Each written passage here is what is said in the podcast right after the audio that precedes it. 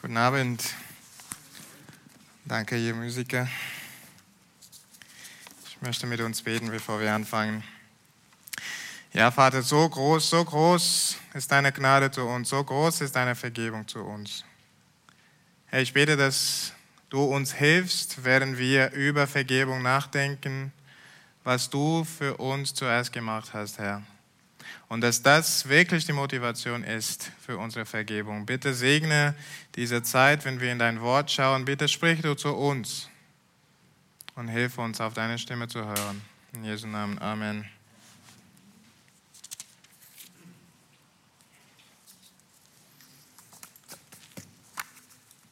Jemand verletzt dich wirklich tief eines Tages. Und er oder sie sieht das ein und betet, bittet dich um Vergebung. Du bist wirklich sauer und noch tut es weh. Aber Mai, was ist das Richtige zu tun? Und so vergibst du ihm oder ihr. Und dann kurze Zeit später enttäuscht er oder sie dich wieder. Und nochmal eine Bitte um Vergebung. Da denkst du vielleicht, mm, aber mit allerletzter Kraft, ungern vergibst du. Und dann wieder wirst du verletzt von dieser Person. Wer würde dieser Person bereitwillig vergeben, wenn er nochmal um Vergebung bitten würde? Und dann nochmal. Und nochmal. Irgendwann reicht's. Da ist er zu weit gegangen. Vergiss es. Kennst du sowas? Hast du schon mal das erlebt? Wie kann man weiterhin so einem oder einer vergeben? Welche Motivation habe ich dazu? Wenn diese Person immer wieder verbockt. Anscheinend hat auch Petrus Ähnliches erlebt. In der Stelle, die wir gelesen haben, kurz davor kommt eine andere Stelle, wo Jesus darüber geredet hat, wie seine Jünger sich in der Gemeinde mit jemandem versöhnen müssen, die sich gegen sie äh, versündigen. Petrus dann tritt auf. Irgendwann, äh, irgendwas muss erklären. Was passiert, wenn jemand sich ständig an ihn versündigt? Und vielleicht denkt Petrus wirklich an jemanden konkret, mit dem er öfters ein Problem hat. Und vielleicht fällt es ihm schwer, sich mit dieser Person zu versöhnen. Und Jesus hat gerade gelehrt in dieser Stelle vor unserer Stelle, dass Versöhnung immer eingestrebt werden soll. Petrus denkt vielleicht, wirklich immer? Auch wenn die Person ständig verbockt. Und so fragt er Jesus, wie viel Mal muss ich meinem Bruder vergeben? Reicht es siebenmal? Siebenmal ist doch schon großzügig genug, oder? Jesus schockiert ihn. 70 mal 7 mal. In anderen Worten, du musst ihm viel vergeben. Petrus denkt, was? Wieso? Und Jesus erzählt eine Geschichte, um zu zeigen, was die Motivation da hinten sein soll. Die Verse 23 bis 25. Wir sehen da, es gibt einen König und eines Tages will dieser König die Bücher prüfen. Und er will sehen, ob alle die ausstehenden Schulden bezahlt wurden. Und so sind die Buchhalter da, sie schauen alle die Rechnungen an, ja, sieht gut aus, mhm, alles in Ordnung und dann plötzlich, oi, da ist noch was offen. Und oha, das ist eine große Summe, eine sehr, sehr große Summe. 10.000 Zentner Silber sind noch nicht bezahlt. Also umgerechnet sind das ein paar Milliarden Euro. Und sie schauen, wie können wir das verpasst haben? Wer sind diese ganzen Menschen, die noch so viel Geld schulden? Und sie schauen nach und führen das zurück auf einen einzigen Knecht. Ein einziger Knecht schuldet diese ganze Geld. Sie bringen ihn vor dem König. Und er steht sprachlos da. Natürlich kann dieser Knecht diese große Summe nicht zurückbezahlen. Sie ist riesig. Es bleibt nichts übrig. Der muss sich selbst und alles, was er hat, verkaufen. Seine Familie, sein Besitz und sich selbst. Alles. Und in der damaligen Zeit, das bedeutete nichts mehr als Sklave sein. Also dieser Mensch ist wirklich in einer verzweifelten Situation. Aber nicht nur er. Dieses, dieses Gleichnis hier ist nicht einfach eine interessante Geschichte. Es weist auf eine allgemeine Realität hin. Jeder Mensch, der in diesem Raum ist, ist von Natur aus genauso wie dieser Knecht. Jeder Mensch hat von Natur aus gegenüber Gott eine riesige, riesige Schuld. Und sie ist unbezahlbar. Du kannst versuchen, dein Leben lang das irgendwie abzuarbeiten. Aber das wird nichts bringen. Sie ist einfach zu groß. Und vielleicht denkst du da zu dir selbst gerade, oh bitte, es ist doch nicht so schlimm. Also ich bin ja nicht perfekt, aber tatsächlich führe ich ein ziemlich gutes Leben. Ich bin lieb zu Menschen. Ich spendiere. Ich sitze hier gerade im Gottesdienst. Natürlich bin ich nicht perfekt, aber so eine Schuld, das habe ich nicht. Wenn du so denkst, muss ich dich enttäuschen. Gott sieht alles. Gott sieht deine Gedanken. Er sieht deine Motiven. Jedes unpassende Wort, das du jemals gesprochen hast. Und ja, vielleicht hast du tatsächlich keinen Menschen getötet und du bist deiner Frau oder deinem Mann treu. Aber hast du alle Zeit andere Menschen höher geachtet als dich selbst? Hast du nie eigennützig gehandelt? Und hast du Gott mit all deinem Herzen, mit all deinem Gemüt und mit all deiner Kraft geliebt? War er zu jeder Zeit die Priorität in deinem Leben? Hast du dich ihm in allen Sachen unterordnet? Im 1. Korinther 10, 31 steht, dass wir alles zu Gottes Ehre tun sollen, selbst unser Trinken und unserem Essen. Können wir ehrlich von uns selbst behaupten, dass wir das immer gemacht haben? Und dabei geht es nicht nur um Dinge, die wir gemacht haben, die wir nicht hätte tun sollen. Sünde ist auch das, was wir nicht tun, was wir hätten tun sollen. Und ich glaube, die Schuld da ist noch größer. Lass uns ehrlich sein. Keiner von uns hat diese Dinge gemacht. Und diese sind nur die Dinge, die wir erkennen. Wie viel mehr liegt verborgen in unserem Herzen, die wir nicht einmal wissen, dass wir sie getan haben oder nicht getan haben. Ich muss mich immer wieder staunen über die Dinge, die verborgen in meinem Herzen sind und die irgendwann rauskommen. Und ich denke mir, was, das war wirklich da drin? Ein Prediger hat einmal gesagt, du bist schlechter, als du denkst. Ich spreche in diesem Moment besonders zu derjenige, zu demjenigen, der unter uns sitzt und noch von sich behauptet, dass bei ihm alles passt. Wenn ich dich bisher nicht überzeugt habe, hoffentlich wird Folgendes dich überzeugen. Gottes Wort sagt in Jakobus 2.10, wenn wir nur in einem Punkt des ganzen Gesetzes Gottes fehlen, sind wir des ganzen Gesetzes schuldig. In anderen Worten, entweder kriegst du 100% oder null. Warum sage ich diese Worte? Damit wir erkennen, dass wir genauso wie diese Knechte in unserer Geschichte sind. Wir stehen wirklich von Natur aus mittellos vor Gott.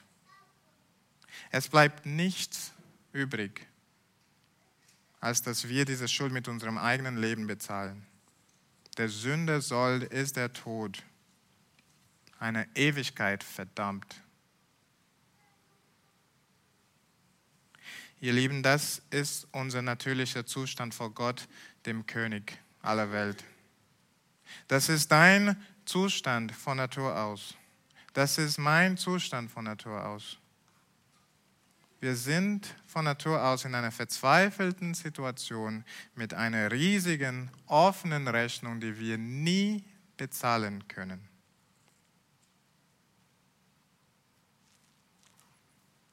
Zurück zu unserer Geschichte. Der Knecht erkennt seine Lage. Und er bittet um Zeit und um Geduld. In Vers 26. Er behauptet, er könne das noch bezahlen. Und so fleht er seinen Herrn an, dass er sein Urteil nicht vollstrecken möge. Der König ist nicht naiv. Er weiß, dass der Knecht das nicht schafft, diese Schuld zurückzubezahlen. Egal wie viel Zeit er hat. Der einzige Weg, den Knecht zu verschonen, ist, dass der König selber die Kosten trägt. Er muss selber diese ganze Schuld übernehmen. Das würde er aber niemals tun, oder? Milliarden Schuld einfach so erlassen? Was für ein Verlust wäre das? Das würde kein Mensch tun, oder? Ich meine, versuch mal diese Woche in deiner Firma ein paar tausend Euro zu verspielen. Es ist sehr wahrscheinlich, dass du hier nächste Woche sitzt ohne Job. Was würde ein Mensch dazu treiben, so eine riesige Schuld zu erlassen? Und da lesen wir wunderbare Worte im Vers 27. Der Herr hatte Erbarmen. Ich mag es, wie der Elberfelder das beschreibt. Er wurde innerlich bewegt. Ich erinnere, ich erinnere mich an meinen kleinen Bruder, als er Baby war. Und einmal hatte er Fieber gehabt und ich erinnere mich daran, wie sehr er mir leid getan hat. Also der hat wirklich gelitten unter dem Schmerz als Baby. Und vielleicht kennt ihr das, besonders die Eltern unter uns. Also man wird einfach innerlich bewegt. Das fühlt ihr, wenn ihr Eltern seid, wenn dein Kind sich verletzt hat und schluchzt wegen seinen Schmerzen.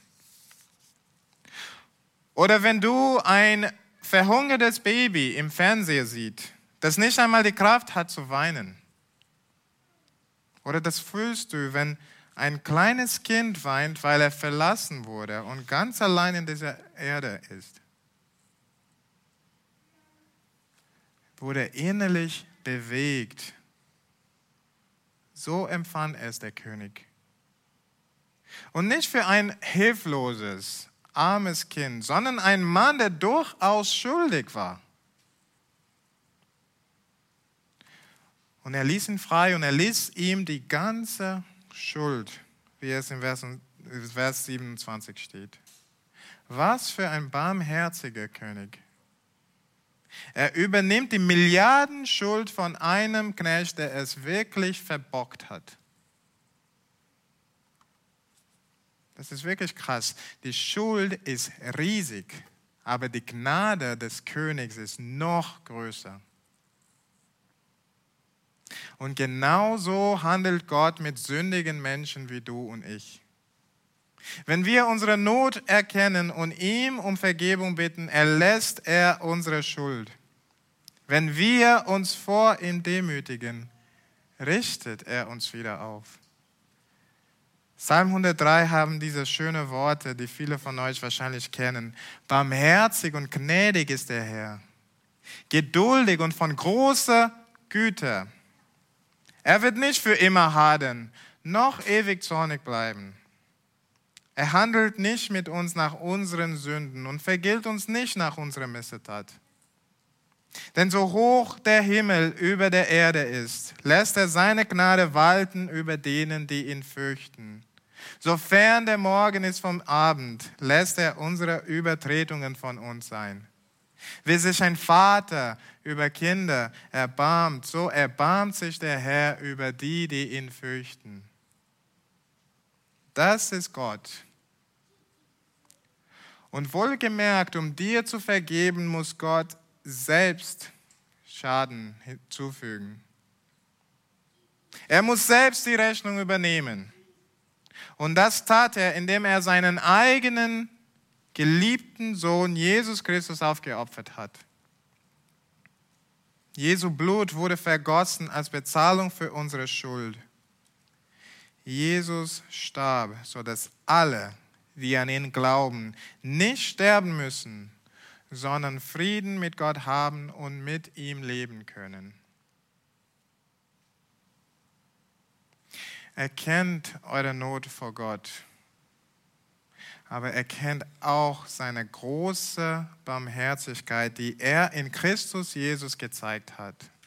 Und im Vertrauen auf ihn, du darfst wissen, dir vergeben werden kann. Unsere Schuld ist riesig, aber die Gnade Gottes ist noch größer. Ihr Lieben, es ist so, so wichtig, dass wir verstehen, was für eine Vergebung der Herr uns anbietet. Denn wenn wir unsere Schuld kleinreden oder die Vergebung des Herrn nicht so achten, oder noch schlimmer, wenn wir sie verachten, indem wir sie für selbstverständlich halten, als wäre sie unser Recht oder als hätten wir sie verdient, wird es uns sehr, sehr schlecht gehen. Schau mit mir, was passiert in Vers 28 bis 30. Der Knecht hat gerade eben einen krassen Erlass bekommen. Und so geht er aus dem Thronsaal heraus, er verlässt den Hof und stößt mit einem Mitknecht zusammen. Dieser Knecht schuldet ihm etwas. 100 Denare, 100 Silbergrößen steht da. Das sind ungefähr vier Monatsgehälter. Das entspricht einige tausend Euro. Also nicht wenig. Ich würde nicht gerne 10.000 Euro einfach weggeben. Aber im Vergleich zu den Milliarden Schuld ist es winzig, unbedeutend. Ich habe das in den Rechner eingegeben und es kam eine komische Zahl da mit so Buchstaben und so weiter, E oder so am Ende. Ich habe nicht wirklich verstanden, was das geheißen hat, aber es war wirklich winzig. Eine kleine, kleine Prozent. Auf jeden Fall weniger als 0,0 irgendwas. Einige Knechte, die etwas von der Barmherzigkeit des Königs mitgekriegt haben, sie sind in der Nähe und schauen zu. Und sie sind sehr erwartungsvoll. Ja? Vielleicht sagen sie untereinander, oh, unser Kollege braucht überhaupt keine Sorge machen. Diese 100 Dinare sind ihm sicherlich vergeben. Aber da werden sie plötzlich unterbrochen in ihren Gedanken. Sie sind erstaunt mit dem, was sie als nächstes sehen. Der Knecht packt seinen Mitknecht und würgt ihn. Also ziemlich harsch. Und sein Mitknecht fleht um Geduld, mit gleichem Wortlaut wie er selbst kurz zuvor. Die anderen Mitknechte schauen zu und glauben nicht, was sie sehen. Sicherlich vergibt er es ihm, oder? Nein. Er wirft ihn ins Gefängnis prompt und ohne Gnade. Das ist ja sein gutes Recht.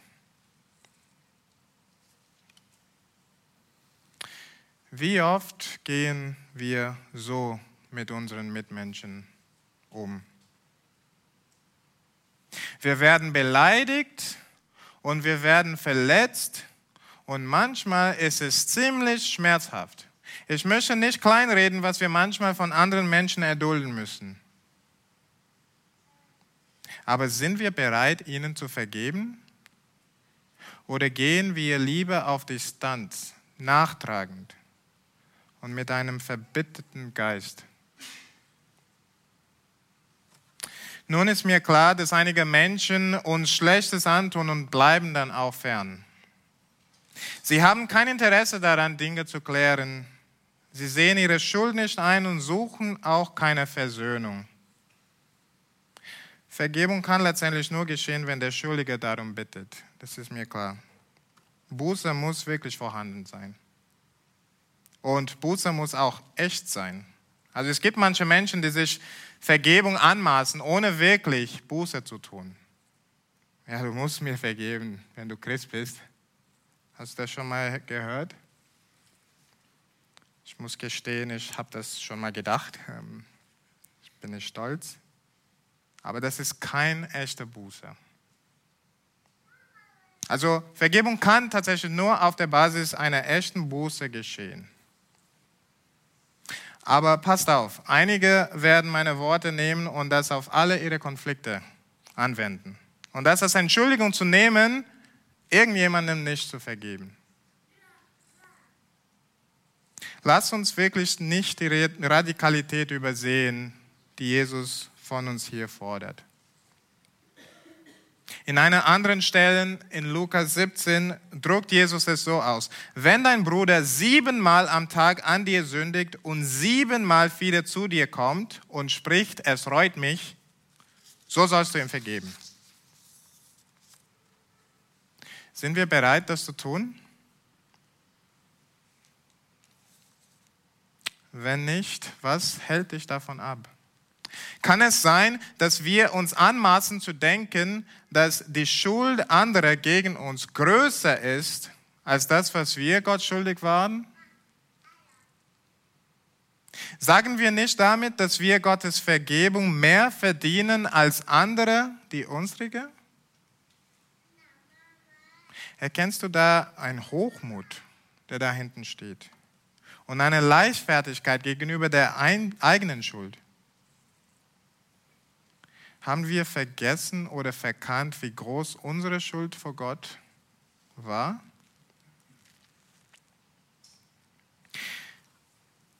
Ich will wirklich nicht runterspielen, was für schlimme Dinge uns andere Menschen antun können. Und doch ist das Schlimmste winzig im Vergleich zu unserer Schuld vor Gott, die wir einmal hatten.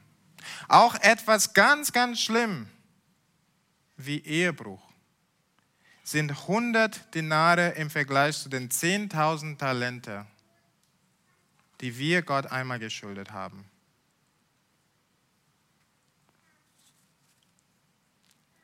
Fällt es dir schwer zu vergeben?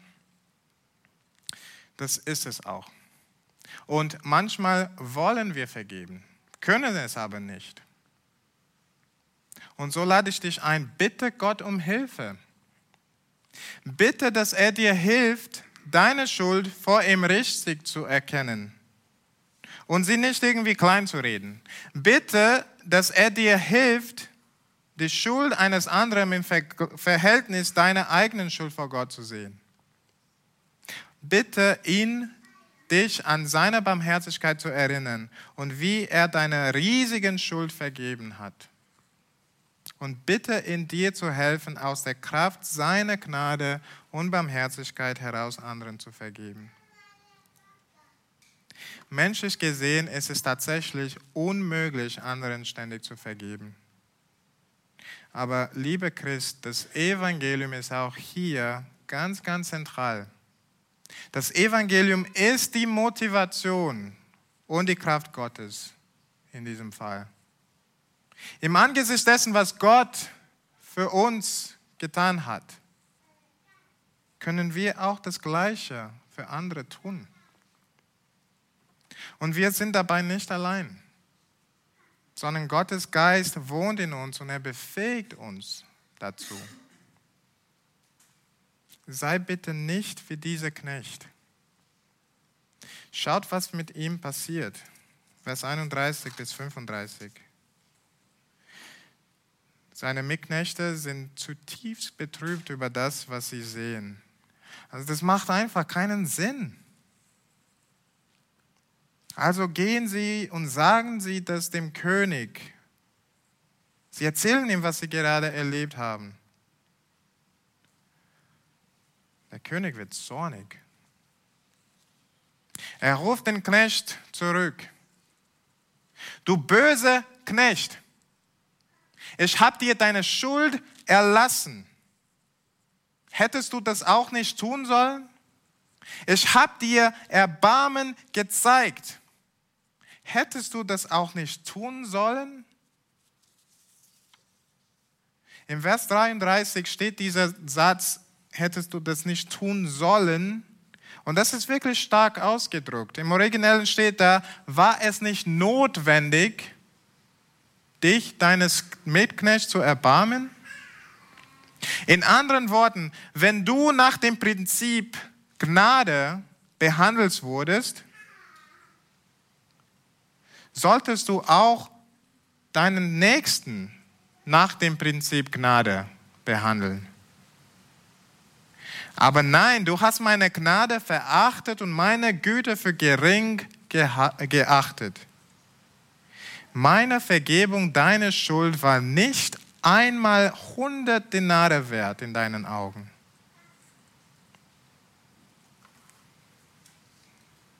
Willst du jetzt auf dein Recht bestehen und gnadenlos handeln?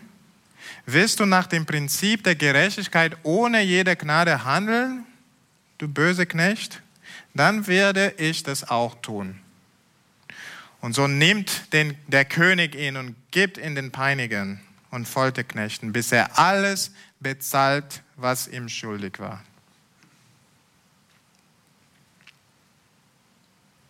Ihr Lieben, wenn Gott uns Gnade zeigt, erwartet er auch, dass wir danach handeln.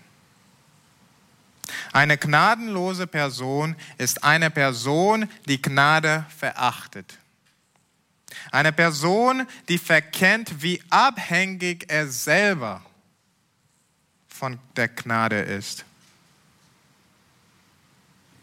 Diese Person denkt zu hoch von sich selbst.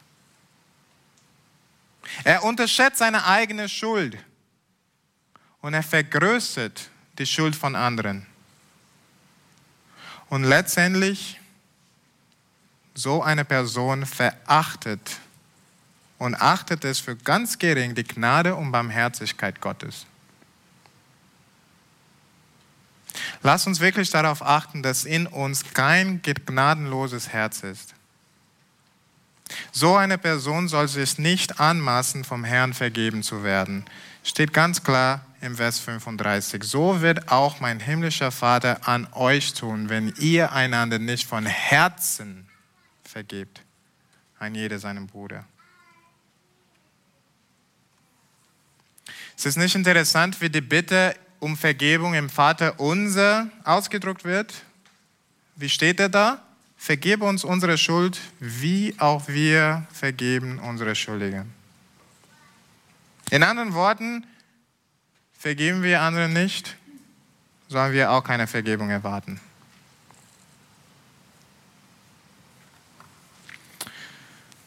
Petrus kam zu Jesus am Anfang unsere Stelle heute und hat gefragt, wie oft soll ich meinem Bruder vergeben, Herr Jesus? Und vielleicht das ist eine Frage auch heute. Siebenmal? Die Antwort ist, vergib. Vergib.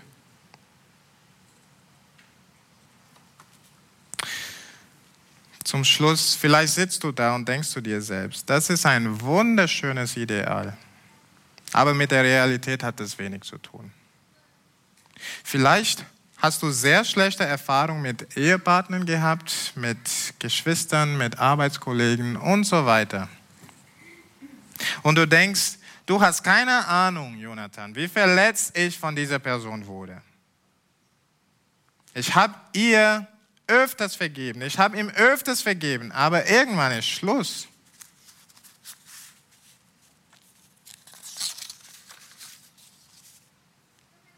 Du denkst, erwartest du wirklich, dass ich dieser Person weiterhin vergeben soll? Ich lese eine bekannte Geschichte von Corrie ten Boom. Sie war eine Niederländerin, die in, ähm, während des Krieges Juden geholfen hat und dafür wurde ins KZ geworfen. Und sie hat eine Rede gehalten in München im Jahr 1947. Und nach der Rede, also sie hat über ihre Zeit im Konzentrationslager geredet, nach der Rede kommt ihr ein Mann entgegen. Und sie schreibt in ihren eigenen Worten, in diesem Moment sehe ich den Mantel, den braunen Filzhut, dann die blaue Uniform und ein Barett mit toten Schädel und gekreuzten Knochen. Ich sehe den großen Raum, in dem wir uns nackt ausziehen mussten die Schuhe und die Kleiden am Boden. Wir mussten nach, nackt an ihm vorbeigehen. Ich erinnere mich an die Scham. Ich erinnere mich an meine ausgemergelte Schwester, deren Rippen deutlich unter der pergamentartigen Haut hervortraten. Wir waren ins KZ gekommen, weil wir Juden in unserem Haus versteckt hatten. Meine Schwester überlebte das Konzentrationslager nicht. Ich erinnerte mich an diesen Mann und an seine Jagdpeitsche, die in seinem Gürtel steckte. Jetzt stand ich zum ersten Mal einem meiner Herrscher gegenüber. Mein Blut schien zu gefrieren. Er sagte, Sie sprachen von Ravensbrück. Ich war Wächter dort. Er fuhr fort, ich bin Christ geworden. Er streckte mir seine Hand entgegen und fragte, werden Sie mir vergeben? Sekunden stand ich wie gelähmt vor diesem Mann. Doch es kam mir vor, als wären es Stunden. Ich kämpfte in meinem Inneren. Meine Schwester war schlichtlich im Konzentrationslager Ravensbrück elend und langsam gestorben. Doch dann erinnerte ich mich an eine Stelle. Wenn ihr den Menschen ihre Sünden nicht vergebt, dann wird der himmlische Vater im Himmel, im Himmel auch euch nicht vergeben. Aus Matthäus 6, 15. Nach dem Krieg hatte ich ein Heim für Nazi-Opfer eröffnet. Ich erlebte dort, dass die, die vergeben konnten, innerlich frei wurden, egal welche körperlichen Schäden sie hatten. Die, die an ihrer Bitterkeit festhielten, blieben jedoch invaliden. Ich stand immer noch vor dem Mann. Kälte umklammerte mein Herz. Doch Vergebung ist kein Gefühl, sondern in erster Linie ein Akt des Willens. Ich betete und hob die Hand. Ich betete darum, dass Gott mir das Gefühl der Vergebung schenken möge. Mit einer mechanischen Bewegung legte ich meine Hand in die Hand, die sich mir entgegenstreckte. Dann geschah etwas Unglaubliches. Ein heißer Strom entsprang in meine Schulter. Er lief meinen Arm entlang und sprang über in unsere beiden Hände. Mein ganzes Sein wurde von dieser heilenden Wärme durchflutet. Ich hatte plötzlich Tränen in den Augen und konnte sagen, ich vergebe dir, ich vergebe dir von ganzem Herzen. Ich bete mit uns.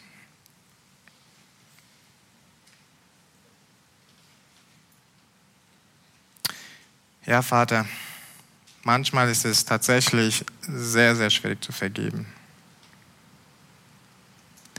Aber Herr, du hast uns vergeben. Und du hast uns eine viel größeren Schuld vergeben, die viel größer ist als jede Schuld, die jemand anderen gegen uns hat, Herr. Und so bete ich dich, dass du uns hilfst, uns daran zu erinnern. Und daran zu erinnern, Herr, du hast nach dem Prinzip der Gnade mit uns gehandelt. So hilf uns anderen auch so zu handeln. Und Herr, wir erkennen, dass es menschlich gesehen wirklich unmöglich ist. Aber wir danken dir so sehr, dass du deinen Geist gegeben hast. Und ich möchte dich bitten, dass du uns auch das erkennen lässt, Herr. Wir sind neue Menschen. Wir haben den Heiligen Geist in uns und das ist möglich für uns. Und so möchte ich beten für, ja, wenn jemand unter uns sitzt und der wirklich mit Bitterkeit kämpft, dass du so einer hilfst, nochmal daran zu erinnern, was du für ihn gemacht hast und dass jede Kette und jedes Sprengen, jede Kette in seinem Herz gesprengt wird, Herr. Bitte tu das, Herr. Und hilf uns, eine Gemeinde zu sein und Menschen zu sein, die wirklich gnädig und barmherzig sind. Genauso wie du, unser himmlischer Vater. Ich bete in Jesu Namen. Amen.